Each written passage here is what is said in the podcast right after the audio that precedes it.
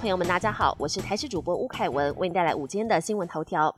本土疫情缓降，但我国边境却又在验出新兴变异株。除了 BF. 点七之外，还首次验出 BQ. 点一点一和 XBB 变异株。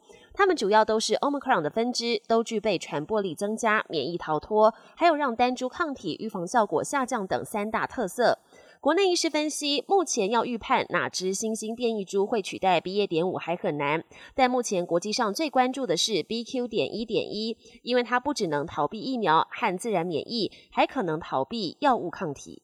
今天清晨，全台最低温出现在桃园市杨梅的十六点五度。气象局指出，今天桃园以北、宜兰花莲仍有局部降雨，其中基隆北海岸、宜兰跟大台北山区可能有较大雨势。而周六起，另一波东北季风影响，北部东半部也有局部降雨几率。台湾台风论坛天气特辑脸书提到，剧本如同复制贴上，模式显示菲律宾东方海面又有低压活动发展。虽然目前预测看起来直接侵台几率不高，但刚走的泥沙台风已经示范过，这季节的台风不用进来，不用很强大，一样能带来很可观的风雨。提醒周末有活动的朋友要多注意天气动态。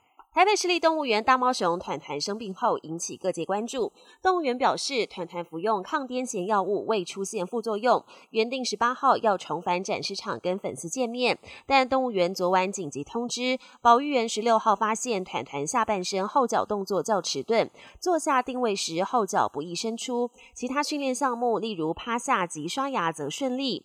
十七号早上，团团走路步伐缓慢，后肢明显较无力，食欲差，因此决定暂时留。至后场观察。国际焦点：美国国务卿布林肯关切台海情势。十七号在史丹佛大学与前国务卿莱斯对谈时，指出中国正在加快统一台湾的时间表，并且不惜透过武力手段。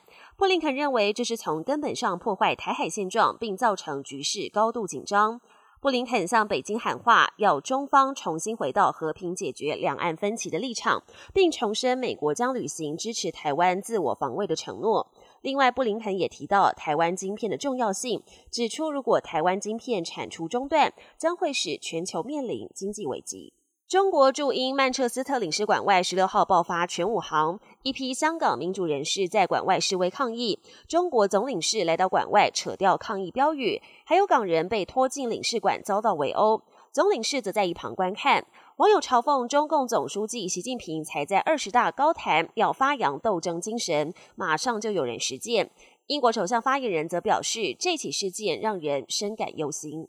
英国首相特拉斯上台，打算减税拼经济，政策还没实施就引发金融市场动荡，英镑大跌。